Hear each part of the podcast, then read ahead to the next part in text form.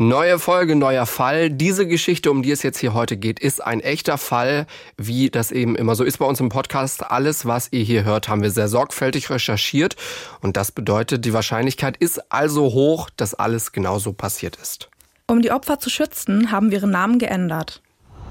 Das Ding. Ich habe mir ein Messer mit ins Schlafzimmer genommen, weil ich mir gesagt habe, bevor meine Tochter ohne Mutter aufwächst, werde ich mich wehren. Der Verwesungsgeruch ist unverwechselbar. Also wenn man das einmal gerochen hat, erkennt man das gleich immer wieder. Also wenn man eine Tür öffnet, oder, dann weiß man sofort, was passiert ist. Die Anzahl der Messerstiche ist jetzt nicht ganz so ungewöhnlich, aber dass eben gleich drei Leichen auf einmal gefunden werden, ist schon nicht ganz alltäglich. Da standen überall Polizisten mit Maschinengewehren im Anschlag, also wirklich schwer bewaffnet. Man kennt sowas normalerweise eigentlich nur aus dem Film. Fünf Minuten vor dem Tod. Der Das Ding Kriminalpodcast mit Luisa und Jost. Folge 60. Der Pfleger. In den Jahren 2017 und 2018 sterben verteilt in ganz Deutschland drei ältere Menschen. Einige andere müssen ins Krankenhaus. Das Besondere daran ist, in jedem dieser Fälle ist kurz vorher ein neuer, ganz bestimmter Pfleger ins Haus gekommen. Fünf Minuten vor dem Tod. Was ist da passiert? In dieser Folge heute geht es um mehrere Opfer. Nicht alle von ihnen werden sterben. Die, die sterben, sind fünf Minuten vor ihrem Tod schon bewusstlos. 24. Mai 2017. Der Fall Hans. 2017 ist Hans 91 Jahre alt. Er sitzt im Rollstuhl, ist schwerhörig und chronisch krank. Er hat unter anderem einen Herzklappenfehler, eine schwere Arthrose und Parkinson. Seine Familie stellt deswegen eine 24-Stunden-Pflegekraft ein, die sich um Hans kümmern soll. An diesem 24. Mai kommt der Pfleger dann zum ersten Mal zu Hans nach Hause. Die Tochter von Hans ist da und macht dem Pfleger die Tür auf. Und dieser Mann ist ihr sofort unsympathisch. Er ist etwa Ende 30, relativ klein und sehr dick. Er sieht sehr ungepflegt aus und ist zwar höflich, wirkt aber alles in allem so, als ob er keine Lust auf seinen Job hätte. Der Pfleger begrüßt Hans und gibt ihm die Hand. Aber auch Hans findet diesen Mann unsympathisch. Er hat nicht das Gefühl, dass sich dieser Mann besonders gut um ihn kümmern würde. Gleich nach der Begrüßung sagt Hans deswegen zu seiner Tochter, dass er einen anderen Pfleger haben wolle. Er scheint mit der ganzen Situation wirklich unglücklich zu sein. Er sagt nämlich auch, dass er aus dem Fenster springen werde, wenn dieser Mann bleiben würde. Das sagt er sehr laut. Wir erinnern uns, Hans ist ja schwerhörig. Der Pfleger bekommt das also mit. Dass Hans und seine Tochter den Pfleger so krass unsympathisch finden und das, obwohl sie sich ja gerade mal begrüßt haben, das sagt schon einiges darüber aus, wie der Pfleger aufgetreten sein muss. Obwohl beide den Pfleger nicht leiden können, schickt die Tochter von Hans den Mann nicht weg. Sie erklärt ihrem Vater, dass sie so schnell niemand Neues auftreiben könne. Was Hans und seine Tochter nicht wissen, der Pfleger hat gar nicht vor, lange bei Hans zu bleiben. Er macht seinen Job nämlich nicht gerne. Für ihn ist es eher ein Mittel zum Zweck. Sein Plan ist es, Hans zu beklauen und sich ein paar Tage durchfüttern zu lassen. Dann will er abhauen und irgendwo anders wieder als Pfleger anfangen. Obwohl er also sowieso nicht vorhat, irgendeine Art von Vertrauensverhältnis zu Hans aufzubauen, ärgert er sich darüber, dass der ihn nicht leiden kann. Hans war jetzt bisher natürlich auch nicht auf sich alleine gestellt. Er hatte einen Pfleger, der geht jetzt aber. Warum, das wissen wir nicht. Bevor er aber geht, zeigt er jetzt eben dem neuen Pfleger nochmal alles, also wo die Medikamente sind und so weiter. Und der neue Pfleger sagt ihm jetzt aber ganz direkt, dass er eigentlich nur am WLAN-Passwort und am Essen im Kühlschrank interessiert sei. Nachts braucht Hans dann mehrere Male Hilfe. Auch darüber ärgert sich der neue Pfleger. Das sagt er am nächsten Morgen dann auch dem Sohn von Hans, als der zum Frühstück kommt. Hans Sohn merkt, dass die beiden sich nicht zu verstehen scheinen. Mittags kommt dann Hans Tochter wieder vorbei. Auch bei ihr beschwert sich der Pfleger darüber, dass er nachts so oft aufstehen musste. Und auch Hans beschwert sich bei ihr. Zitat, guck dir den mal an, wie der sich hier benimmt. Seine Tochter verspricht ihm dann, so schnell wie möglich einen neuen Pfleger für Hans zu suchen. Das kriegt der Pfleger natürlich alles mit, was ihn wieder ziemlich wütend macht.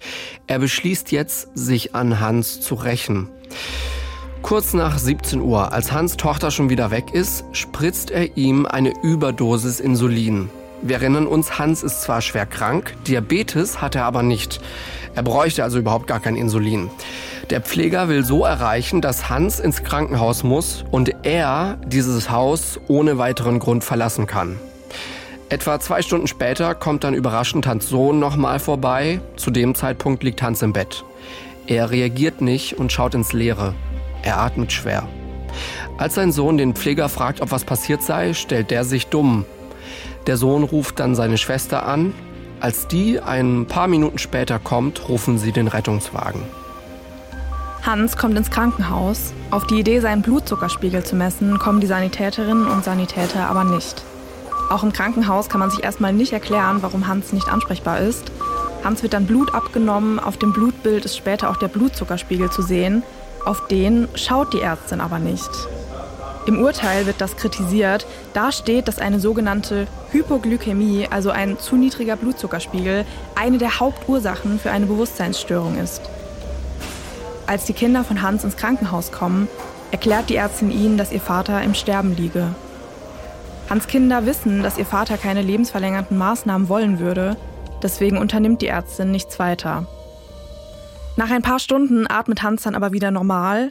Sein Sohn will jetzt wissen, was seinem Vater genau fehlt und ob man wirklich nichts mehr für ihn tun könne. Mittlerweile ist eine andere Ärztin für Hans zuständig. Sie ordnet ein Kopf-CT an und lässt Hans nochmal Blut abnehmen. Als gegen 23 Uhr die Ergebnisse der Blutanalyse da sind, fällt der Ärztin der niedrige Blutzuckerspiegel auf. Hans Blutzucker wird nochmal separat gemessen, dann bekommt er eine Infusionslösung mit Glucose, um den Blutzucker wieder zu normalisieren. Hans geht es schnell besser und er ist auch wieder ansprechbar. Ein paar Tage später bekommt Hans aber eine Lungenentzündung. Das kann bei älteren Menschen eben passieren, ne, wenn sie über einen längeren Zeitraum sich nicht bewegen können. Die Entzündung wird im Krankenhaus mit Antibiotika behandelt und Hans darf nach ein paar Tagen dann wieder nach Hause. In den kommenden Wochen muss Hans aber immer wieder ins Krankenhaus. Ende Juni liegt er sogar zehn Tage lang auf der Intensivstation. Am 7. Juli wird Hans dann in ein Pflegeheim verlegt. Hier stirbt er vier Tage später in der Nacht auf den 11. Juli. 25. Juni 2017. Der Fall Hubert. Im Juni 2017 ist Hubert 82 Jahre alt. Er sitzt im Rollstuhl, hat Parkinson und ist leicht dement. Er wohnt zusammen mit seiner Frau in einem Einfamilienhaus. An diesem 25. Juni fängt ein neuer 24-Stunden-Pfleger bei Hubert an.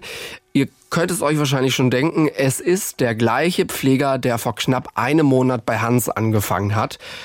Und als die Frau von Hubert dem Pfleger die Tür aufmacht, ist der ihr sofort unsympathisch. Er ist ungepflegt und wirkt nicht vertrauenswürdig. Hubert reagiert aber nicht ablehnend auf ihn. In den kommenden zwei Tagen fällt der Pfleger immer wieder negativ auf. Das ärgert vor allem Huberts Frau. Die beiden streiten sich deswegen auch. Am 27. Juni, also zwei Tage nachdem er bei Hubert und seiner Frau angefangen hat, gibt der Pfleger Hubert zu viel von einem Medikament. Eigentlich soll Hubert vor dem Essen 30 Tropfen von einem kreislaufstabilisierenden Medikament bekommen. Der Pfleger gibt ihm aber mehr bzw. mischt Wasser unter. In die Flüssigkeit gibt er außerdem noch Lorazepam. Damit will er Hubert ruhig stellen. Lorazepam wirkt aber nicht nur ruhig stellend, sondern auch muskelentspannend. Beim Mittagessen fängt Hubert deswegen an zu lallen. Seine Frau vermutet, dass ihr Mann einfach nur zu wenig getrunken hat. Deswegen hatte er nämlich schon mal solche Symptome. Da abends sowieso der Hausarzt vorbeikommen will, macht sie also erstmal nichts weiter. Am Nachmittag geht Huberts Frau dann einkaufen. Als sie weg ist, spritzt der Pfleger Hubert eine Überdosis Insulin. Damit will er sich an Huberts Frau rächen, mit der hat er sich ja schon ein paar Mal gestritten. Er will, dass sie Angst um Hubert haben muss. Ihr selbst kann er nichts tun, Huberts Frau ist nämlich noch ziemlich fit. Außerdem hat er so wieder die perfekte Ausrede, um die Stelle aufgeben zu können. Als Huberts Frau vom Einkaufen kommt, merkt sie sofort, dass irgendwas nicht stimmt. Die Kaffeetasse, die sie ihm vorhin hingestellt hat, ist immer noch randvoll. Hubert wirkt kraftlos und macht immer wieder die Augen zu. Seine Frau ruft den Hausarzt an und bittet ihn, früher zu kommen. Dann bringen sie und der Pfleger Hubert ins Bett. Da ist Hubert aber schon nicht mehr ansprechbar. Als der Arzt dann kommt, kann der Hubert wecken. Sein Kreislauf scheint stabil zu sein. Der Arzt legt ihm dann eine Infusion. Er vermutet auch, wie auch die Frau, dass Hubert einen Flüssigkeitsmangel hat. Der Arzt macht sich auf den Weg zu seinen anderen Patienten und verspricht später nochmal wiederzukommen. Der Pfleger wird in der Zwischenzeit nervös. Er sagt mehrere Male, dass man einen Rettungswagen rufen solle. In dem Fall vermuten wir, dass der Pfleger wahrscheinlich nicht will, dass Hubert in seinem Beisein verstirbt. Huberts Frau will aber nicht, dass ein Rettungswagen gerufen wird. Sie will auf den Hausarzt warten. Als der kommt, ist Hubert bewusstlos. Und der Arzt ruft dann auch einen Notarzt. Der spritzt dann auch sofort Glucose. Hubert ist dadurch für kurze Zeit wieder ansprechbar. Zehn Minuten später geht es ihm dann aber schon wieder schlechter. Der Notarzt spritzt dann nochmal Glucose und auf der Fahrt ins Krankenhaus ist Hubert dann wieder ansprechbar. Kurz bevor sie dann aber da sind, fällt sein Blutzuckerspiegel wieder ab. Der Notarzt muss nochmal Glucose spritzen Insgesamt bekommt Hubert 28 Gramm Glucose. Das ist enorm viel. Und zwar so viel, dass am Ende die Glukosevorräte im Notarztkoffer und im Rettungswagen komplett leer sind. Der Arzt wird später sagen, dass er so viel Glucose noch nie bei einem einzigen Notarzteinsatz verabreichen musste. Hubert wird dann ins Krankenhaus eingeliefert. Auch hier bekommt er immer wieder Glucose. Insgesamt 420 Gramm innerhalb von 60 Stunden. Hubert überlebt. Am 5. Juli darf er wieder nach Hause. Da ist der Pfleger schon weg. Er ist am 28. Juli, also einen Tag nachdem Hubert ins Krankenhaus gekommen ist, abgereist. Seine Tatwerkzeuge, also den Insulinpen, zwei leere Patronen und einen Wundtupfer, hat er aber zurückgelassen. Er hat sie hinter ein paar Büchern im Wohnzimmer versteckt. Hier findet sie Anfang Dezember Huberts Enkelin. 19. Dezember 2017, der Fall Berthold. Im Dezember ist Berthold 82 Jahre alt, er ist dement und hat Leukämie. An diesem 19. Dezember soll ein neuer Pfleger bei Berthold anfangen. In der Nacht auf den 20. Dezember ist die bisherige Pflegerin von Berthold noch da. Berthold ist nachts oft unruhig und braucht viel Hilfe. Obwohl der neue Pfleger in dieser Nacht noch nicht dafür zuständig ist, bekommt er es mit und ist davon genervt. Am Nachmittag kommt eine Freundin von Berthold zu Besuch. Sie organisiert seine Betreuung für ihn. Als sie den neuen Pfleger sieht, ist sie ziemlich überrascht. Er wirkt ungepflegt und macht einen lustlosen Eindruck auf sie. Am Abend ist Berthold mit dem Pfleger allein. Der kümmert sich aber nicht um den alten Mann. Stattdessen sucht er jetzt im Haus nach Geld und Wertgegenständen, die er klauen könnte. Dafür geht er auch in den Keller. Hier findet er einen Tresor. Er sucht im ganzen Haus nach dem Schlüssel und der Zahlenkombi, findet aber nichts. Er versucht es dann mit Gewalt, aber es klappt nicht. Der Tresor bleibt zu. Der Pfleger ist ziemlich sauer, sonst hat er im Haus nichts gefunden, was er klauen könnte. In der Nacht auf den 21. Dezember gegen 3 Uhr spritzt er Berthold deswegen eine Überdosis Insulin. Kurz vor vier ruft er bei der Freundin von Berthold an. Er sagt ihr, dass Berthold nicht mehr atmen würde und keinen Puls mehr hätte. Die fordert ihn auf, den Rettungswagen zu rufen. Das macht er dann auch. Um 4.11 Uhr kommt dann der Notarzt. Da ist Berthold schon bewusstlos. Er kommt ins Krankenhaus. Die Ärztinnen und Ärzte schaffen es, seinen Zustand zu stabilisieren. Berthold muss aber eine knappe Woche auf der Intensivstation und dann nochmal mehrere Tage auf der Normalstation bleiben. Erst am 5. Januar darf er wieder nach Hause. Was passiert ist, das verändert Berthold. Er redet kaum noch und es geht ihm allgemein immer schlechter. Im März kommt er dann in ein Heim. Januar 2018. Der Fall Gottfried. Im Januar 2018, da ist Gottfried 84 Jahre alt. Er hat eine Herzschwäche und Prostatakrebs. Außerdem sitzt er im Rollstuhl. Früher hat er eine Gaststätte betrieben, die gehört jetzt seinem Sohn und dessen Frau. In dem Haus, in dem die Gaststätte ist, sind mehrere Wohnungen. Gottfried wohnt alleine in einer davon. Sein Sohn und seine Schwiegertochter wohnen auch in einer der Wohnungen. Gottfried wird von einer Pflegerin rund um die Uhr betreut. Als die im Januar für drei Wochen in den Urlaub gehen will, kommt eine andere Pflegerin zu Gottfried. Die merkt aber schnell, dass sie mit der Betreuung überfordert ist. Gottfried wiegt rund 100 Kilo. Alleine schafft sie es nicht, ihn aus dem Bett in den Rollstuhl zu bringen. Sie sucht dann auf Facebook nach einem Ersatz. Auf ihren Aufruf meldet sich ein Pfleger. Den kennen wir schon. Das ist der Pfleger aus den anderen drei Fällen. Dieser Pfleger kommt am 15. Januar ins Haus. Gottfrieds Sohn und seine Frau sind erschrocken darüber, wie er aussieht. Im Urteil steht, dass sie ihn am liebsten sofort wieder weggeschickt hätten. Sie brauchen ja aber einen Ersatz für die bisherige Pflegerin. Am Nachmittag geht es dann auch direkt los. Der Pfleger, die Pflegerin und Gottfried machen sich auf den Weg ins Dorf. Gottfried ist gerne viel unterwegs und will mehrmals am Tag spazieren gehen. Im Dorf will Gottfried dann in einen Laden. Er bittet den Pfleger, ihn hinzuschieben. Das macht der Pfleger aber nicht. Zurück in der Gaststätte sagt Gottfried, wenn ich in den Laden will, dann gehen wir da rein. Das macht den Pfleger aber richtig wütend. Er antwortet laut und mit hochrotem Kopf, ich Pfleger und ich sage, was gemacht wird. Gottfried wird jetzt auch sauer. Er sagt, dass er es sei, der die Vorgaben mache, da er ihn, also den Pfleger, ja schließlich für seinen Job hier bezahlen würde. Sein Sohn und dessen Frau schaffen es dann aber, den Streit erstmal zu schlichten. Beim Abendessen bittet Gottfried die Pflegerin, doch bitte bei ihm zu bleiben. Auch das macht den Pfleger wütend. Gottfrieds Sohn erklärt dem Pfleger dann, dass Gottfried mehrmals am Tag spazieren gehen wolle und vor allem nachts auch oft auf Hilfe angewiesen sei. Der Pfleger antwortet darauf, dass er höchstens zweimal am Tag mit Gottfried rausgehen und nachts nicht aufstehen werde. Die Nacht sei zum Schlafen da und er habe ein Recht auf acht Stunden Schlaf. Das nimmt Gottfrieds Sohn nicht einfach so hin. Er macht ihm klar, dass die nächtliche Betreuung in seinem Arbeitsvertrag geregelt sei. Der Pfleger antwortet darauf, egal Vertrag. Ich habe Recht auf acht Stunden Schlafen. Abends beschwert sich Gottfried dann auch nochmal bei seiner Schwiegertochter. Der Pfleger habe all seine Obst- und Süßigkeitenvorräte gegessen. Er fände den Pfleger fürchterlich und würde es mit ihm nicht aushalten. Gottfrieds Schwiegertochter findet das Verhalten des Pflegers auch übergriffig und auch unhöflich. Sie verspricht Gottfried, sich am nächsten Morgen um einen Ersatz zu kümmern. Vor dem Schlafengehen gibt der Pfleger Gottfried wahrscheinlich ein Schlafmittel, damit der in der Nacht nicht von ihm geweckt werden würde. Tatsächlich geht sein Plan auch auf. Der alte Mann schläft durch. Am Abend gibt der Pfleger ihm deshalb wieder ein Schlafmittel. Dieses Mal aber die vierfache Menge. Gottfried schläft um 21.15 Uhr in seinem Rollstuhl ein und ist dann auch nur sehr schwer wieder wach zu bekommen. Danach ist er benommen, kraftlos, schläft aber auch in dieser Nacht wieder durch. Irgendwann am frühen Morgen, wahrscheinlich zwischen 4.30 Uhr und 6.30 Uhr, spritzt der Pfleger Gottfried Insulin. Gegen 7.30 Uhr macht sich der Pfleger dann auf den Weg in die Gaststätte. Hier sagt er zu einer Mitarbeiterin, dass es Gottfried nicht gut gehe.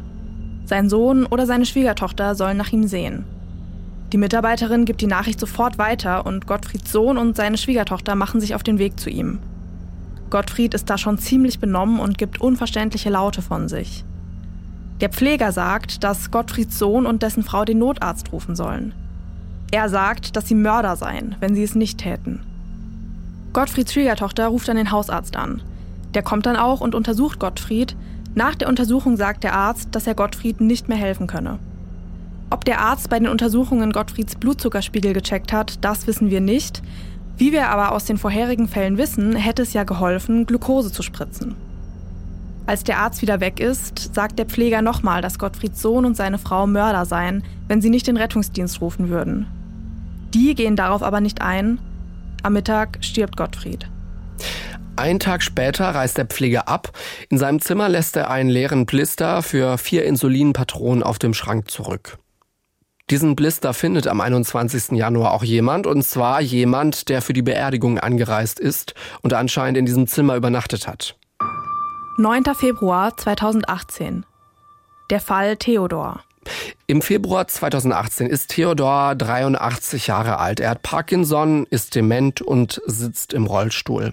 Durch seine Krankheit, vielleicht aber auch durch seine Medikamente, hat Theodor immer mal wieder Halluzinationen.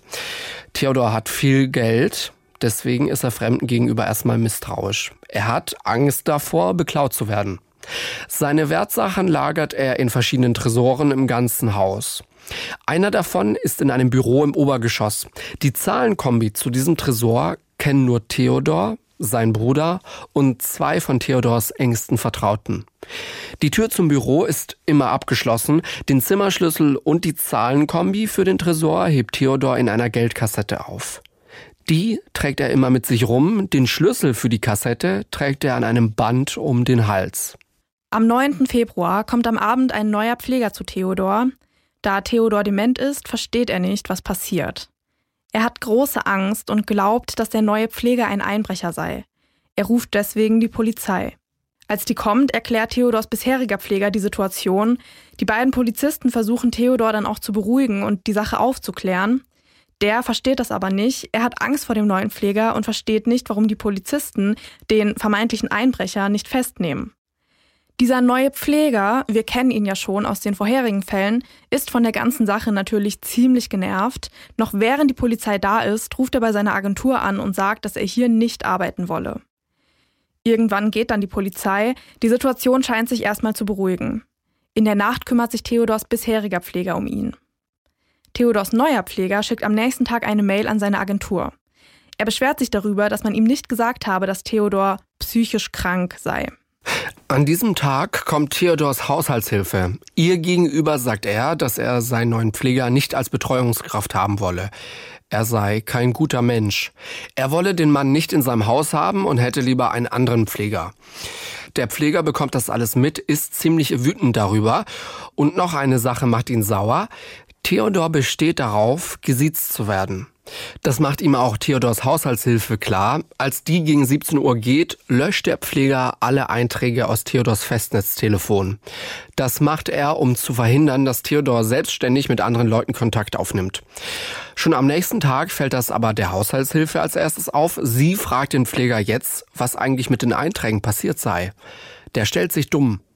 Abends kommt Theodors ambulanter Pfleger vorbei. Ihm sagt Theodor, dass er Angst vor seinem neuen Pfleger habe. Irgendwas würde mit ihm nicht stimmen. Theodors ambulanter Pfleger nimmt ihn aber nicht so ernst. Wegen seiner Erkrankung hat der schon ab und zu solche Sachen gesagt. Theodor bittet ihn dann aber noch, seine Geldkassette unter sein Kopfkissen zu legen. Am 12. Februar zwischen 1 und 2 Uhr nachts spritzt der Pfleger Theodor Insulin.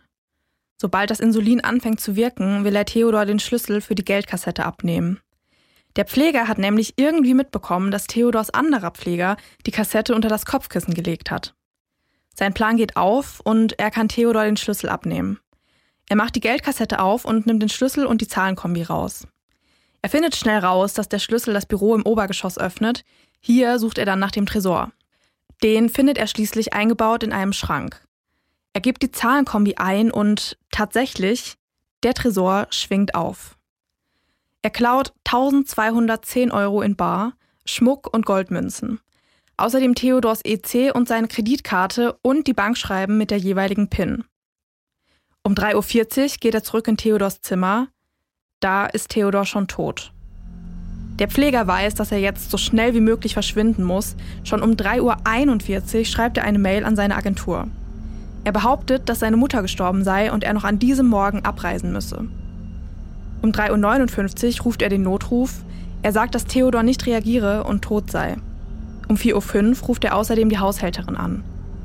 Die ruft dann Theodors Bruder an. Der Notarzt kommt, aber auch der kann nur noch den Tod feststellen. Die Rettungskräfte rufen dann routinemäßig die Polizei dazu. Der Pfleger will jetzt so schnell wie möglich verschwinden. Das erlaubt die Polizei aber nicht. Er hat jetzt richtige Angst aufzufliegen, der Pfleger. Deswegen versteckt er den Schmuck, den er geklaut hat, in seinem Zimmer unter der Matratze. Der Polizei kommt die ganze Sache komisch vor. Sie durchsuchen sein Gepäck. Da finden sie ein Insulinpen, eine leere Insulinpatrone und ein Blister mit fünf vollen Patronen. Der Pfleger wird noch in der Nacht vorläufig festgenommen. Zwei Tage später findet Theodors Bruder zufällig den Schmuck unter der Matratze. Die restliche Beute, also das Bargeld und die Bankkarten, findet die Polizei später im Geldbeutel des Pflegers, als sie ihn zu der Sache vernehmen. Am 5. März durchsucht die Polizei die Wohnung des Pflegers. Er wohnt mit seinen Eltern zusammen in einer Wohnung. Hier finden die Polizistinnen und Polizisten zwei Packungen mit Insulinpatronen im Kühlschrank. Theodors Leichnam wird dann obduziert. Man kann dabei zwar keine Todesursache feststellen, aber die Blutwerte zeigen einen zu niedrigen Blutzuckerspiegel. Außerdem findet die Rechtsmedizin drei Einstichstellen und in dem Gewebe drumherum Humaninsulin in hoher Konzentration. Im Laufe der Ermittlungen wird dann auch die Leiche von Gottfried exhumiert und obduziert. Wir vermuten, dass die Polizei sich dann eben angeschaut hat, okay, was hat der Pfleger an den vergangenen Stationen so gemacht? Was ist dort mit den Patienten und Patientinnen geschehen? Hier bei Gottfried kann die Todesursache nicht festgestellt werden. Die Rechtsmedizin findet aber an einer Stelle in der Haut Veränderungen und im Gewebe drumherum eine hohe Konzentration an Humaninsulin. Aber wer ist dieser Pfleger eigentlich? Das schauen wir uns jetzt mal genauer an. Wir haben ihn Damian genannt. Damian kommt aus Polen und wächst dort auf. Schon mit zehn Jahren fällt er immer wieder durch Diebstähle und Schuleschwänzen negativ auf. Weil er auch immer wieder von zu Hause wegläuft, kommt er für mehrere Jahre in verschiedene Erziehungsheime. Später muss er sogar in Jugendhaft. Damian macht seinen Abschluss und fängt eine Ausbildung an. Die macht er auch fertig. In seinem Ausbildungsberuf arbeitet er aber nie. Er hat verschiedene Gelegenheitsjobs, die meiste Zeit ist er aber arbeitslos. Irgendwann kommt ihm die Idee, als Pfleger in Deutschland zu arbeiten. Er glaubt, dass das der einfachste Weg sei, sich in Privathaushalten einzuschleusen, um die Leute dort zu beklauen. Ende 2014 bis Anfang 2015 besucht Damian deswegen einen Kurs mit dem Titel Altenpfleger mit Deutsch. Zwischen dem 1. Mai 2015 und dem 12. Februar 2018, also dem Tag seiner Festnahme, hat er sich über mehrere Agenturen an 69 Privathaushalte in Deutschland vermitteln lassen. Er war aber nie besonders lange an einem Ort. Wir haben ja schon gehört, dass es ihm nur darum geht, sich zu bereichern. Wirklich arbeiten will er ja nicht. Von den meisten Orten reist er dann nach spätestens drei Tagen wieder ab. Das begründete er meistens damit, dass ein Elternteil gestorben sei oder sein angebliches Kind operiert werden müsse. Damian hat Diabetes. Das wurde spätestens im April 2016 auch festgestellt. Deswegen hat er auch immer so viel Insulin parat. Er selber spritzt sich das Insulin nämlich nur unregelmäßig, so unregelmäßig, dass bei Kontrollterminen 2017 und 2018 zu hohe Blutzuckerwerte festgestellt wurden. Sein Hausarzt hat ihn Ende Januar 2018 deswegen sogar zu einer stationären Diabetesbehandlung im Krankenhaus überwiesen. Da ist Damian aber nicht hingegangen. Dadurch, dass er selber Diabetes hat, weiß er natürlich, wie Insulin wirkt und was eine Überdosis bewirken kann. Damian gilt so, wenn man die Person anschaut, als ziemlich verschlossen. Er hatte nie Freunde oder eine Beziehung. Bei seinen Vernehmungen räumt Damian sämtliche Tatvorwürfe ein. Er schreibt auch mehrere Briefe dazu. Manches von dem, was er sagt, scheint aber nicht zu stimmen denn seine Aussagen passen teilweise nicht zu den Beweisen. Warum Damian lügt, kann nicht herausgefunden werden. Während des Prozesses sagt er auch nichts. Nur ganz zum Schluss, als er das letzte Wort bekommt, sagt er etwas. Er entschuldigt sich bei den Familien seiner Opfer. Er bereue, was er getan habe und verspricht, dass er für die Verstorbenen beten würde. Er habe kein mildes Urteil verdient. Das, was er getan habe, sei und bleibe sehr brutal. Er bittet dann alle um Vergebung und entschuldigt sich noch einmal. Am 6. Oktober 2020 wird vor dem Landgericht München dann ein Urteil gesprochen. Damian wird wegen Mordes in drei Fällen sowie wegen gefährlicher Körperverletzung in vier Fällen zu einer lebenslangen Haftstrafe verurteilt. Außerdem wird die besondere Schwere der Schuld festgestellt und eine Sicherungsverwahrung angeordnet. In vier Fällen wird Damian allerdings freigesprochen denn wir erinnern uns, nicht immer hat das, was er in der Vernehmung gesagt hat, zu den Beweisen gepasst. Und in diesen vier Fällen konnte die eigentliche Todesursache letztlich nicht nachgewiesen werden. Die Nebenklage kann die Entscheidung der Staatsanwaltschaft nicht nachvollziehen. Immerhin hat Damian auch in diesen vier Fällen zugegeben, was er gemacht hat. Es gibt aber keine Beweise, die seine Aussage bestätigen würden. Deswegen hat das Gericht hier im Zweifel für den Angeklagten entschieden. Kleine Anmerkung noch am Ende. Wer mitgezählt hat, weiß, wir haben nicht alle Fälle vorgestellt, sondern nur fünf von denen, für die er letztendlich auch verurteilt worden ist. Wir haben jetzt in diesem Fall schon sehr viel über das Medikament Insulin gehört und auch am Rande so ein bisschen was über die Krankheit Diabetes. Was das genau ist, das wissen wir jetzt aber immer noch nicht und genau das wollen wir jetzt mal klären. Und zwar mit Marco aus dem Das Ding-Team. Hallo. Hi. Marco hat nämlich selber Diabetes, deswegen Marco, fang doch direkt einfach mal an mit so einer kleinen Einschätzung. Es gibt ja zwei Typen von Diabetes. Kannst du die mal kurz erklären? Genau, also Diabetes ist im Prinzip, wenn deine Bauchspeicheldrüse nicht funktioniert. Die Bauchspeicheldrüse, das ist ein Organ ist in der Nähe des Magens und die produziert normalerweise Insulin. Und wenn die nicht funktioniert, entweder beim Typ 1, weil das eine ähm, ja, veranlagte Erkrankung ist, oder beim Typ 2, weil die Bauchspeicheldrüse überansprucht war zum Beispiel oder einfach so einen Fehler mit der Zeit bekommt, dann musst du Insulin spritzen. Und das ist im Prinzip das Ganze, was so dahinter steckt. Jetzt haben wir ja auch gehört, dass der, was der teilweise für, für Mengen da den Leuten gegeben hat. Ähm, wie, wie viel ist denn das? Wie muss man sich das vorstellen? Ja, ich fand das super krass, als ich das gehört habe. Also das sind immer so Kartuschen, in denen das Insulin kommt und in so einer Kartusche sind manchmal 100, manchmal auch 200, 300 Einheiten drin. Das wird in Einheiten gemessen. Und ähm, normalerweise für ein so ein Mittagessen zum Beispiel braucht man irgendwas zwischen fünf bis zehn Einheiten. Das heißt, ich komme eigentlich mit so einer Kartusche fast eine ganze Woche hin. Und wenn er auf einmal eine ganze Kartusche oder noch mehr gespritzt hat, dann ist es halt super, super schädlich für den Körper. Also du brauchst dann super viel und super schnell wieder Glucose, damit da irgendwie dein Körper auch überhaupt mit klarkommt. Wie schädlich ist es denn an sich, wenn jetzt jemand, der eigentlich gar kein zusätzliches Insulin braucht, eben sowas gespritzt bekommt? Ja, es bringt halt deinen ganzen Körper durcheinander. Normalerweise ist es ja so, dass im Blut immer ein gewisser Zuckerpegel ist und damit dieser Zucker in die Muskeln oder auch ins Gehirn kommt, aber hauptsächlich in die, in die Muskeln und in die Zellen, dafür wird Insulin benötigt. Und wenn jetzt eben zu viel Insulin da ist, wird dieser ganze Körper aus dem Blut in die Zellen verlagert und dann kommt dein Gehirn am Ende des Tages gar nicht mehr an Zucker, so und das braucht es aber, um zu funktionieren. Also wirst du super schnell irgendwie durcheinander, teilweise auch bewusstlos. Was halt auf jeden Fall wichtig ist, ist zu verstehen, dass der Blutzucker quasi für deine Leistungsfähigkeit zuständig ist. Und wenn mit Insulin eben der Zucker aus dem Blut in die Zellen hinein übertragen wird, dann steht auch deinem Gehirn kein Zucker mehr zur Verfügung und dann kann es halt auch einfach nicht mehr arbeiten. Und das ist eben dann der Grund für diese Bewusstlosigkeit. Wie groß ist denn oder wie, wie lange dauert es denn? Also zwischen, okay, ich habe das jetzt ins Blut bekommen oder in den Körper gekommen und es wird richtig gefährlich für, für mich. Also von was für einer Zeitspanne reden wir da? Das kann man jetzt gar nicht so pauschal sagen. Das hängt so ein bisschen davon ab, wie viel es war und auch was für ein Insulin das war. Es gibt schneller wirkendes Insulin und äh, langsamer wirkendes Insulin. Aber das kann schon nach einer halben Stunde, wenn es ein schnell wirkendes Insulin ist, richtig, richtig gefährlich werden. Und sind da irgendwie ältere Menschen, ist das da auch irgendwie gefährlicher als, als bei Jüngeren? Ich meine, du bist ja jetzt auch noch jung. Nee, das, also du kannst damit ältere wie auch jüngere Menschen umbringen, wenn du das willst. Also das ist wirklich krass. Wie ist es denn also in dem Fall? Haben die in manchen Fällen jetzt eben Glucose gespritzt bekommen, um diese Unterzuckerung irgendwie wieder auszugleichen? Aber wie ist es denn bei dir, wenn du Unterzucker bekommst? Also ich denke jetzt mal nicht, dass du auch Glucose hast, was du dir spritzen kannst, aber was machst du dann?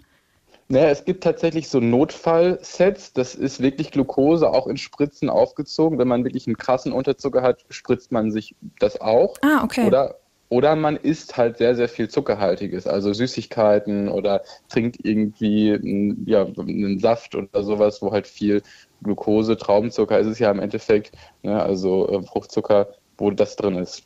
Jetzt frage ich mich, ja, irgendwie in, Deutschland wird auch über viele Krankheiten so aufgeklärt, man redet über vieles. Ne? Wir sind ein Land, in dem sehr viele Leute sehr aufgeklärt sind. Aber was sagst du so beim, beim Thema Diabetes? Muss da noch mehr Aufklärung passieren? Wissen da voll viele Menschen nicht Bescheid? Was sagst du? ich finde, es ist super wichtig, dass da noch mehr darauf aufmerksam gemacht wird, dass es diese Krankheit gibt, weil diese Krankheit siehst du halt von außen nicht. Du merkst es auch einem Diabetespatienten nicht an, dass er jetzt irgendwie ähm, ja, Glucose brauchen könnte. Ähm, so, also es gibt dann inzwischen Leute, die tragen sowas als Kette irgendwie und haben dann so einen Zettel irgendwie in der Kette, wo dann drauf steht, hey, ich bin Diabetespatient, checkt meinen Blutzucker. Aber eigentlich sollte sowas ähm, ja natürlich Leuten viel bewusster sein, dass wenn jetzt irgendjemand bewusstlos ist äh, oder so, dass es halt auch an, an eben unter Unterzuckerung zum Beispiel ähm, liegen kann. Und ähm, das wissen viele Leute nicht und da ist eben entsprechend so drüber zu quatschen, wie wir es jetzt tun, glaube ich, ziemlich, ziemlich sinnvoll. Marco, vielen Dank fürs Quatschen. Ich habe viel gelernt. Alles Gute dir und bis dann, mein Lieber. Immer gerne. Tschüssi. Ciao, ciao. Ciao. Willkommen zu dieser müden Nachbesprechung. Es ist wirklich eine müde Nachbesprechung. Für die, die den Podcast gut kennen, die werden am Anfang gehört haben, dass unsere Stimmen doch so zwei, drei Oktaven tiefer waren. wir äh, waren noch ein bisschen müde, aber wir sind jetzt ein bisschen wacher, oder? Ja, man muss auch dazu sagen, es ist Freitagmorgen. Ja, ich glaube, das sagt eigentlich schon alles. Die Äuglein sind noch sehr klein. Ja, mental schon so ein bisschen Wochenende. Was mich mal interessieren würde, wenn wir jetzt schon über die Uhrzeiten reden, wann hört ihr uns eigentlich meistens zu? Hört ihr uns irgendwie so beim Sonntagsfrühstück auf dem Balkon? Okay, ist noch ein bisschen kalt dafür. Hört ihr uns morgens auf dem Weg zur Arbeit, nachmittags auf dem Weg nach Hause, ähm, beim Joggen abends? Was für Tageszeiten sind das so, an denen ihr uns hört? Ich würde mich selber Nachrichten freuen. Ja, Äh, schreibt uns das mal gerne. Wir fragen das ja ab und zu immer mal wieder, Ja. weil uns ja viele tatsächlich nachts hören oder auch zum Einschlafen hören. Und ich habe neulich ein interessantes Interview gehört. Ich glaube, das lief bei äh, SWR 3 mit so einem Schlafforscher. Und der Moderator hat dann halt auch so gefragt, ja, wie sieht's denn aus, wenn ich jetzt irgendwie nicht so in der Stille quasi einschlafen kann, was kann ich dann hören? Weil der Moderator meinte halt, er hört so die drei Fragezeichen. oh, Und dann meinte der Forscher halt auch so, ja, so drei Fragezeichen oder auch Märchen sind gut. Also alles, was so ein bisschen spannend ist, wo du aber nicht so zwingend wissen musst, okay, wie geht es jetzt aus? Und dann meinte er solche ähm, Horrorsachen, so Thriller und so Krimis, das ist ganz schlecht, das soll man nicht machen. hallo Luisa, ich- sprich den Leuten jetzt hier das nicht ab. ja, also da musste ich an euch, an unsere Hörerinnen und Hörer denken. Weil also es, also es scheint ja nicht wirklich immer zu stimmen. Also viele können ja scheinbar ganz gut mit uns einschlafen, von daher. Aber ich fand es ganz interessant, weil also ich finde das tatsächlich auch so, wenn ich jetzt irgendwas höre, was ich spannend finde, dann kann ich nicht einschlafen, weil dann bin ich so, okay, wer war das jetzt, was ist passiert, ich muss alles wissen. Ganz kurz aber, die drei Fragezeichen, das ist gar nicht so unspannend. Also als Ja, ich das das mal nachts schon. gehört habe, dachte ich mir so, oh, oh, oh, oh, oh. Nee, ja, also das muss ich sagen, drei Fragezeichen wäre für mich jetzt auch nicht zum Einschlafen, weil da war ich schon auch immer so, dass ich halt wissen wollte, was passiert. Ja, Aber ich höre ich tatsächlich will noch sagen, öfter ja. die ähm, drei Ausrufezeichen, also die Mädels-Version. Ach, das gibt's auch als Hörspiel. Ja. Okay. Ich glaube, also nicht ganz so viele bei den drei Ausrufezeichen, die sind ja schon deutlich länger dabei. Da gibt's irgendwie über 200 Hörspiele. Aber bei den drei Ausrufezeichen, da gibt's auch über 70 sind da mittlerweile. Und ich liebe die. Ich So- mag die Sprecherin total gerne. Soll ich mal ein Geheimnis erzählen? Das habe ich bis jetzt in meinem Leben noch nicht so oft verraten. Aber Hörst du die auch, oder was? Nein, nein, ich, ich wusste nicht mal, dass es das als Hörspiel gibt. Aber drei Ausrufezeichen, das ist ja so der, der unique selling point. So das, das Thema ist ja so, dass das für Mädchen geschrieben ist. Ne? Ähm, Was, echt? äh, Drei Ausrufezeichen. Ach so, die ja, Ausrufezeichen, ja. Ich drei komme schon ganz durcheinander mit ja. den Satzzeichen. Wa warum auch immer man sagen muss, okay, wir schreiben jetzt hier eine Buchreihe nur für Mädchen, verstehe ich zwar nicht, aber ich habe mir das. naja, das verstehe ich schon. Ich habe mir das, äh, ja, weil, nein, das wie würde ja im Umkehrschluss heißen, dass die drei, drei Fragezeichen nur für Jungs geschrieben ist, was ja Nein, völliger also, Blödsinn ist. ja, natürlich ist es Blödsinn. Also ich als Mädchen höre, also ich als Frau, in meinem Kopf bin ich immer noch ein Mädchen manchmal. Naja, jedenfalls höre ich auch die drei ähm, Fragezeichen sehr gerne. Aber als Kind fand ich es halt so cool, dass es halt so eine Buchreihe, also damals eben noch als Buchreihe, gab, wo halt die Mädchen einfach die Detektivinnen waren. Ach so, ja. Also weißt du, ich Ja. kann mich damit halt ähm, viel mehr identifizieren. Darum geht's mir aber als gar nicht. Darum, darum geht's zum mir gar nicht. Darum geht's mir gar nicht. Es geht mir darum, dass ja das, also das ist mir völlig wurscht, wer sozusagen die Hauptpersonen sind. Es geht mir eher darum, dass die Zielgruppe nur Mädchen sind oder waren. Weißt du, was ich meine? Ich erzähle dir eine Geschichte. Und so, so jetzt lasse ich hier wirklich. Okay, jetzt kommt's. Pass auf, das habe ich noch nicht oft erzählt. Weil ich fand das als Jugendlicher oder, naja, Teenager, Kind, wie auch immer, fand ich das auch, ich fand die Geschichten gut und ich habe mir die Bücher sogar gekauft von den drei Ausrufezeichen. Und dann war ich mal im Buchladen, so als, weiß ich nicht, wie alt ich da war.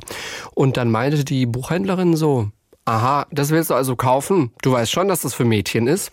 Ja, Und okay, aber das, ist ja auch Nein, aber da, da, ja, das war völlig dumm und das hat mir auch ein bisschen wehgetan, weil Ja, das glaube ich. damit hat sie mir das so ein bisschen abgesprochen dass, Ja. und unten so zwischen den Zeilen gesagt, dass ich das nicht lesen darf. Und ich glaube, sie wollte mich einfach nur von einem Fehlkauf bewahren. I don't know. Aber in dem Moment war das wirklich das total falsch, was sie da hätte sagen können.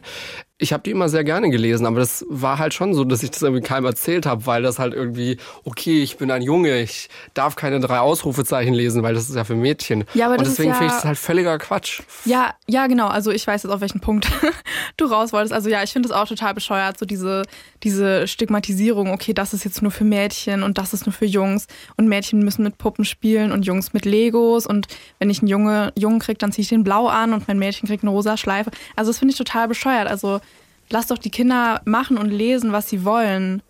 Keine Ahnung, ich finde jetzt die drei Ausrufezeichen sind jetzt nicht weniger, also klar, es sind jetzt Mädchen, die da ermitteln und bei den drei Fragezeichen sind es halt Jungs. Aber ansonsten behandelt es ja auch, also wenn es jetzt mal nicht um diese puren Fälle geht, dann sind es ja eigentlich so ganz normale Teenie-Themen, die ja alle betreffen. Also bei den drei Fragezeichen hat dann mal irgendwie der eine von denen eine Freundin und bei den drei Ausrufezeichen hat dann halt auch eine mal einen Freund und es geht so ein bisschen darum. Und klar, als Junge kannst du dich jetzt vielleicht nicht so damit identifizieren, wenn dann halt so ein Mädel erzählt, oh, ich bin jetzt so verliebt in den. Aber weißt du, ich kann mich jetzt auch nicht damit identifizieren, wenn Justus Jonas sagt, oh, ich finde die so toll, weißt du? Also Mhm, ja, ja. deswegen, und im Endeffekt, also dieser, dieser Kernpunkt von diesen beiden Geschichten sind ja eigentlich diese Fälle. Also irgendjemand macht irgendwas, also irgendwas passiert und dann ermitteln die. Und das ist ja eigentlich komplett geschlechtsneutral. Also das kann doch dann jeder lesen und hören, wie er oder sie möchte. Absolut. Aber äh, kannst du es nachvollziehen, dass ich irgendwie so als, als Typ, als Junge, ich habe das nie groß jemandem erzählt. Also Ja. ich habe die sogar weggeräumt, wenn ich irgendwie Besuch bekommen habe zu Hause. Ja, ich war ja auch mal in der Schule und also ich weiß nicht, wie es heutzutage in der Schule ist, aber bei uns war das schon immer noch sehr ein Ding. Es gab so Mädchenthemen und Jungsthemen und wenn du dann als Junge irgendwas gemacht hast von diesen vermeintlichen Mädchenthemen, dann war das total peinlich und du warst uncool und Ja, ja. total schade, aber das war halt damals noch so das, womit man halt aufgewachsen ist. Ich hoffe, die Kinder heutzutage wachsen da ein bisschen offener auf. Aber Kinder sind halt auch einfach Arschlöcher untereinander. Ja. Das ist und bleibt einfach Also es so. stimmt halt, was man sagt. Kinder können echt grausam sein. Also die kennen da echt gar nichts. Willkommen hiermit damit offiziell zur Nachbesprechung. Wir sind eigentlich schon mittendrin. Für Ja, die, also ja. die den Podcast nicht kennen, wir Eigentlich machen wir das sonst andersrum. Eigentlich reden wir erst über den Fall und dann reden wir so ein bisschen privat, aber jetzt ist es Naja. schon so gekommen. ja, jetzt ist es halt heute mal umgekehrt. Danke, wenn ihr trotzdem noch dran bleibt. Dann besprechen wir jetzt mal auch den tatsächlichen Fall und nicht die Fälle der drei Frage- und Ausrufezeichen. Wir wollen hier in diesem Nachbesprechungsteil m, immer noch mal so unsere Gedanken rauslassen, sagen, was wir privat, was unsere private Meinung zu dem Fall ist, wie wir uns vielleicht so gefühlt haben bei der Recherche, was uns so für Gedanken durch den Kopf gegangen sind, in Klammern ohne Gewehr. Also was ich tatsächlich auch sehr schlimm fand, natürlich, ähm, dass dieser Pfleger einfach total ja kaltschnäuzig, kaltherzig vorgegangen ist. Darüber brauchen wir, glaube ich, nicht reden. Alleine diese Intention, okay, ich gehe jetzt irgendwo hin und dann fresse ich mich da so ein bisschen durch und lass vielleicht was mitgehen und dann lasse ich mir irgendwas einfallen, damit ich da wieder abhauen kann. Und also am Anfang habe ich nicht so ganz verstanden, wenn du da doch eh nicht sein willst, ne, dann sag doch einfach, okay, du willst gehen, aber natürlich, im Endeffekt ist er ja bei solchen Agenturen angestellt. Und wenn du dann immer nach einem Tag direkt sagst, ach nö, hier bleibe ich nicht, weißt du, dann sagen die auch, okay, tschüss. Deswegen musste er sich schon ja immer so einen Grund überlegen, warum er dann eben gehen will. Aber also wie kommt man denn auf die Idee, einem Menschen Insulin zu spritzen? Aber jedenfalls, was ich auch sehr schlimm fand, an, also es war ja nicht überall so, aber bei zwei Fällen war es so, dass die zuständigen Ärztinnen und Ärzte nicht auf diesen Blutzuckerspiegel geguckt ja, haben. was war denn das bitte? Also das hat mich total fertig gemacht. Bei Gottfried, da hieß es ja dann einfach, der Hausarzt hat sich den so angeguckt, keine Ahnung, was er mit ihm gemacht hat. Jedenfalls kommt er dann einfach raus und sagt, ja, also ihr Vater wird jetzt sterben, Ja. geht jetzt vielleicht noch so ein, zwei Stunden, bereiten Sie sich vor, verabschieden Sie sich. Und ich denke so, äh, du hättest dem einfach Glucose spritzen können, dann hätte der das vielleicht überlebt. Und bei dem ersten Fall war es ja auch so, dass die den, keine Ahnung, sie haben ja sogar Blut abgenommen und die Ärztin hat da einfach nicht drauf geachtet. Weißt du, das steht ja dann auf diesem Zettel mit dabei. Es ist ja nicht so, dass dieser Wert nicht überprüft worden wäre. Das steht auf diesem Zettel und sie hat es aber irgendwie einfach, weiß ich nicht, komplett ignoriert, da einfach nicht drauf geguckt. Und dann halt auch, okay, gut, sie wollen keine lebenserhaltenden Maßnahmen, dann machen wir jetzt auch nichts mehr. Und die Ärztin danach, die hat ja dann noch einen Kopf-CT gemacht und nochmal Blut abgenommen. Und dann ist ja erst rausgekommen, okay, da ist halt ne Unterzucker, der braucht Glucose. Und das denke ich mir so, also natürlich, das sind auch alles nur Menschen, aber wenn du das dann halt im Nachhinein erfährst, auch als Familienmitglieder, kann ich mir halt vorstellen, dass sich das schon sehr fertig macht. Ich meine, natürlich, das waren alles sehr alte Menschen und gerade auch der erste Fall hat ja gezeigt, er hat es zwar dann erstmal überlebt, aber hat dann halt sehr schnell abgebaut und ist dann auch sehr schnell danach gestorben, weil wenn du mit 91 da ewig auf der Intensivstation rumliegen musst und dann noch eine Lungenentzündung kriegst, ne, also das steckst du halt einfach nicht so weg wie jetzt mit 20, ne? Absolut, ja. Aber trotzdem, also wenn dann halt einfach nichts gemacht wird und dann, dann sterben die Leute, also ja, das fand, das war für mich auch so ein bisschen was, was ich sehr schlimm fand und was mich auch so ein bisschen aufgeregt hat, irgendwie, weil das einem so unfair erscheint. Aber natürlich, in erster Linie ist natürlich dieser Pfleger an allem schuld. Also, wie kommt man auf die Idee? Was mich so ein bisschen gewundert hat, bei dem letzten Fall, bei dem Fall, bei dem er dann auch aufgeflogen ist, also entweder A muss ihm wirklich alles egal gewesen sein, im Sinne von, okay, ich habe mir ist eh alles egal, ich habe nichts zu verlieren, ich gehe dieses Risiko ein, lass diesen Menschen da sterben, klau sein Hab und Gut und mache mich auf und davon. Oder er war sich so sicher, dass er nicht erwischt wird, weil er schon so oft damit durchkam. Also das sind so bei mir die zwei Möglichkeiten, weil natürlich, wenn da die Polizei kommt, das ganze Geld und die Wertsachen und der Schmuck, das ist alles weg. Der Pfleger ist auch auf und davon. Na, wer wird's wohl gewesen sein? So. Ja, also dass es nicht schon früher aufgeflogen ist, das hat mich tatsächlich auch Genau, und das ist der nächste ja. Punkt. Vielleicht hat er sich auch einfach viel zu sicher gefühlt, Ja. weil wir haben ja gesehen, mit was er alles durchkam, was er da alles gemacht hat, bei wie vielen Patienten das vorgekommen ist. Ja, natürlich, das war jetzt über einen längeren Zeitraum, das ist jetzt nicht gerafft in zwei Wochen passiert, aber wie viele Fälle und Vorfälle es gab und da kam er einfach mit durch, er konnte abreisen und weitermachen, als wäre nichts geschehen. Also das ist so ein bisschen die Frage. Was, was, denkst du? Hat er sich zu sicher gefühlt oder war ihm einfach, war ihm einfach alles egal und er dachte, ach, das wird schon gut gehen und ich habe eh nichts zu verlieren? Also für mich ist dieser Pfleger eine total komplexe Persönlichkeit, die ich auch nicht so wirklich irgendwie einordnen kann. Weil auf der einen Seite, er wirkt total eben, wie du sagst, als wäre es ihm komplett egal. Auf der anderen Seite, wenn er dann aber merkt, es wird brenzlig, dann hat er ja bei zwei Fällen auch gesagt, okay, ruft jetzt sofort den Rettungsdienst, sonst seid ihr alle Mörder. Ne? Also er hat ja dann anscheinend doch nicht gewollt, dass sie sterben. Und auch Stimmt. vor Gericht meinte er dann zum Schluss, hat sich da großartig entschuldigt und meinte so, er weiß, dass es brutal war und es tut ihm so leid und er betet für die Opfer. Stimmt. Weißt ja. du, das, das dann so auf dieser einen Seite und auf der anderen Seite dann aber dieses Lustlose. Und noch was, was halt überhaupt nicht zusammenpasst. Auf der einen Seite, das stand ausdrücklich in meinem Urteil, ist er total höflich immer aufgetreten.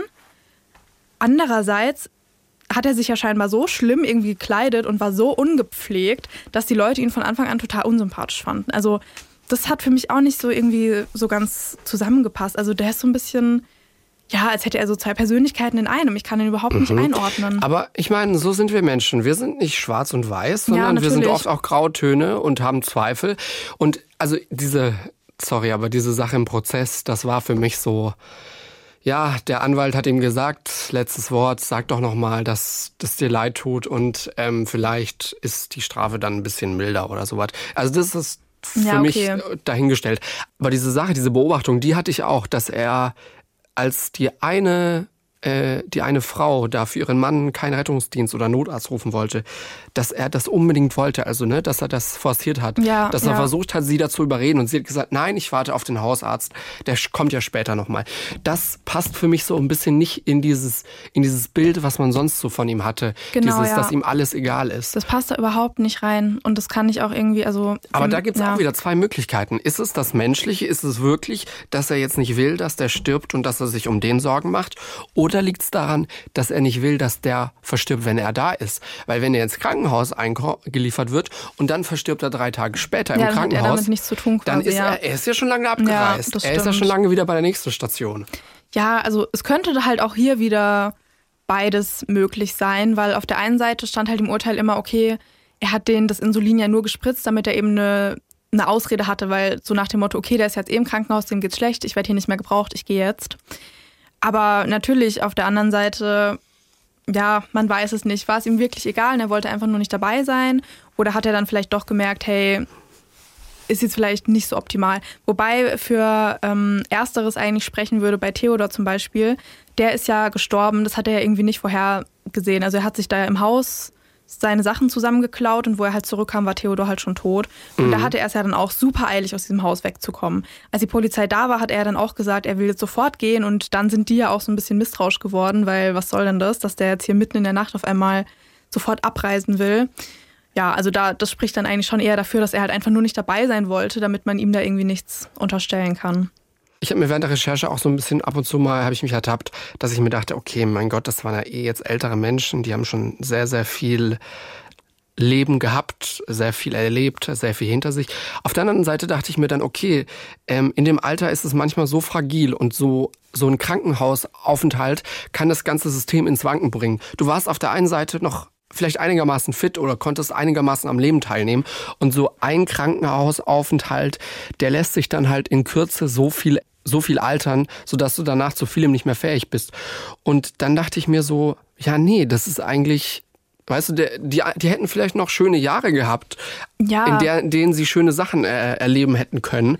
Und das ist gar nicht so, ja, mein Gott, die waren ja eh alt. Also, Naja, also ich du? finde, ich finde sowieso, wenn du halt, auch wenn, selbst wenn du jetzt mit 120 ermordet wirst, es ist immer schlimm, weil du hättest noch Jahre gehabt im Leben. Also natürlich kann es sein. Eventuell, ja. Ja, eventuell. Natürlich kann es sein, dass sie jetzt auch ohne den Pfleger irgendwie, weiß ich nicht, eine Woche später gestorben wären. Dann wäre es so gewesen, okay. Aber weißt du, er hat da einfach dem Leben ein vorzeitiges Ende gesetzt und jeder Mord also egal wie alt du bist, es ist schlimm. Und vor allem, also es ist für dich schlimm, weil du einfach, dein Leben ist einfach vorbei und natürlich für deine Familienmitglieder. Das ist ja egal, ob du jetzt 50 bist oder 100, für deine Familie mhm. ist es immer schlimm, wenn du stirbst. Und vor allem, wenn du unter solchen Umständen stirbst, weil, also ganz ehrlich, ich würde mir dann halt auch denken, der Mann mit 91, der hat noch, was weiß ich, den Zweiten Weltkrieg, vielleicht auch den Ersten, muss mal kurz rechnen, auf jeden Fall den Zweiten Weltkrieg miterlebt und dann stirbst du durch so einen scheiß Pfleger. Mhm. Also was soll das denn bitte? Lass doch den alten Mann noch die paar Jahre leben, die er gehabt hätte. Und also ich finde das total schlimm, weil du fühlst dich ja auch als Angehörige total hilflos. Du weißt irgendwie, okay, dein Vater, deine Mutter, wer auch immer, ist jetzt auf Pflege angewiesen und du merkst dann, okay, mein Vater fühlt sich jetzt überhaupt nicht wohl mit diesem Pfleger, aber ich kann jetzt gerade nichts für ihn tun weil ich bin auf die Agentur angewiesen, dass sie jemand Neues schickt und ich muss jetzt selber irgendwie, was weiß ich, arbeiten gehen und kann mich nicht kümmern. Du bist total darauf angewiesen, eben auf die Hilfe von fremden Leuten. Und dann passiert sowas. Also das ist halt echt, das ist auch eine total gruselige Vorstellung, wenn ich mir das so überlege. Ich muss da meine Familienmitglieder in die Obhut von irgendwelchen Fremden geben und dann ist das ja so das Schlimmste, was passieren kann und das passiert dann. Also und was es noch schlimmer macht, bei uns, wo ich herkomme zu Hause, ist das Altersheim direkt neben dem Friedhof. Du hast Oha. da so richtig Ausblick auf die Gräber. Das finde ich so grausam, wer, sich, wer auch immer sich das ausgedacht hat, dieses Altenheim dahin zu bauen war eine sehr sadistische Person. Also es ist so, es ist so. Auf der anderen Seite, es gibt auch wunderschöne, tolle Altenheime. Und was ich neulich mal gesehen habe, ich hatte so, eine, so ein Doku angefangen. Da ging es darum, das ist auch so eine Art betreutes Wohnen, halt mit, ne, du wirst da gepflegt, mhm. aber auf so einem alten Bauernhof, der umgebaut wurde. Und da sind auch Tiere. Und du wirst da auch noch so ein bisschen, ne, so weit wie das halt geht, mit eingebunden in, in dieses Bauernhofleben oder in dieses, es ist natürlich kein richtiges Bauernhofleben. Also es sind halt Tiere, die da ein bisschen versorgt werden ja. müssen, obwohl, also es ist natürlich auch mehr als nur ein bisschen versorgen, wenn man Tiere hat, aber du weißt, was ich meine. Ja, ich also weiß, da hast du jetzt nicht mehr irgendwie Kartoffelfelder oder sowas oder Kühe, die da regelmäßig gemolken werden müssen. Nein, das sind halt einfach so wie im Streichelzoo so ein bisschen. Und du hast eben eine ganz andere Umgebung. Du hast viel Natur, du hast viel Ruhe und du hast nicht dieses, okay, ich bin jetzt hier in der Stadt in einem, in einem Heim einquartiert und es ist so ein bisschen, es ist menschlicher es, und das ist schöner. Und ja, aber das Ding ist halt, sowas musst du dir halt erstmal leisten können. Und finden. Ich glaube, davon ja. gibt es nur eine Handvoll in also Deutschland. Also man muss erstmal einen Platz bekommen. Und natürlich, also wie du gesagt hast, es gibt sehr viele super schöne Altenheime. Es gibt auch, keine Ahnung, so super große, betreutes Wohnen, wo du so deine eigene Riesenwohnung hast und dann ist da halt alles ähm, so ebenerdig und mit einer Klingel, dass dann sofort jemand da ist und so. Ne? Das ist alles schön und alles toll. Aber schon diese normalen staatlichen Altenheime, die sind ja unfassbar teuer. Also mhm. schon die musst du dir halt erstmal leisten können.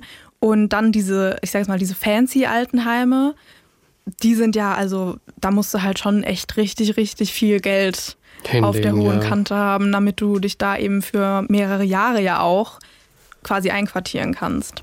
Aber natürlich, also was ich ganz schön fand, wir hatten mal von der Uni so ein Projekt, da waren wir im Seniorenheim und haben mit denen die äh, Fußball-WM geschaut. Mhm. Wann war das? 18? War da die WM? Ich glaube. Und das fand ich total schön, weil da haben wir auch so, ähm, so ein Ehepaar kennengelernt und den Vater von, ich glaube, dem Mann. Und das Ehepaar, die haben halt zusammen eben in so einer betreuten Wohnung, Wohnung gewohnt. Mhm. Weil, also, ne, da wohnst du ja alleine, aber du hast halt, wenn jetzt irgendwas ist, dann drückst du einfach irgendwie diesen Knopf oder so und es ist sofort jemand da. Also es ist halt einfach relativ entspannt, weil natürlich du hast deine eigene Wohnung, du hast nicht nur ein Zimmer, du bist jetzt auch noch nicht so auf Pflege angewiesen, aber es ist jemand da, falls was passieren würde. Und der Vater, der war dann in so einem anderen Teil untergebracht ähm, weil der halt schon richtig gepflegt werden musste. Aber ich fand es total schön, weil die haben sich da auch total gefreut, dass sie sich halt jeden Tag noch sehen können und dass sie trotzdem noch zusammen sein können, auch wenn sie alle ja auf ihre Art und Weise ein bisschen Hilfe brauchen. Und das fand ich total schön, dass das da möglich war.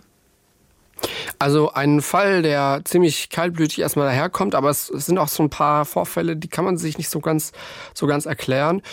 Aber es ist gut, dass sie den Typen erwischt haben und Schade eigentlich, dass es so lange gedauert hat, bis sie ihn da erwischt haben. Aber da hat er sich auch wirklich dilettantisch angestellt beim letzten Fall. Also wenn man das jetzt mal aus Täterperspektive anschaut, weißt du, was ich meine? Ja, wobei er sich ja eigentlich bei diesen ganzen Fällen nicht so wirklich super schlau angestellt hat. Also ich glaube, bei zwei von diesen fünf, die wir vorgestellt haben, hat er ja auch einfach seinen Insulinpen und so da einfach liegen lassen. Stimmt, stimmt, stimmt. Ne? Also, Dass da auch nichts passiert ist. Ja, eben. Mehr. Also das ist einfach Stimmt.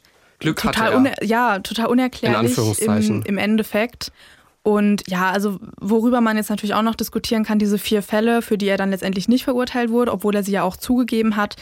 Gut, da ist dann halt ne dieses im Zweifel ähm, Für den, für den Angeklagten. Man konnte ihm das halt nicht ausreichend nachweisen, ja. Ja, was ich halt, also natürlich, sowas regt dann schon auf. Ich kann auch verstehen, dass die betroffenen Familien sich da halt super aufregen, weil, weißt du, er gibt halt was zu. Aber gut, das Gericht hat dann halt auch gesagt, es passt halt nicht zusammen mit den Beweisen, die wir haben und deswegen im Zweifel für den Angeklagten, auch wenn es halt unfair erscheint Aber Fall. besondere Schwere der Schuld wurde ja auch festgestellt. Ja, zum Glück. Also ich finde, ich meine, gut, den wird man eh nie wieder in so einen Beruf lassen, aber es ist schon gut, dieses Strafmaß, dass er jetzt mal mindestens 15 Jahre im Gefängnis bleiben muss. In zwei Wochen sind wir zurück, dann mit einer neuen Folge und dann wieder mit Elena. Bis dann. Tschüss. Fünf Minuten vor dem Tod. Der Das Ding Kriminalpodcast. Gibt's in der ARD Audiothek, der Das Ding App und überall, wo es Podcasts gibt. Und wem das nicht reicht, noch mehr Content findet ihr auf Instagram unter Kriminalpodcast.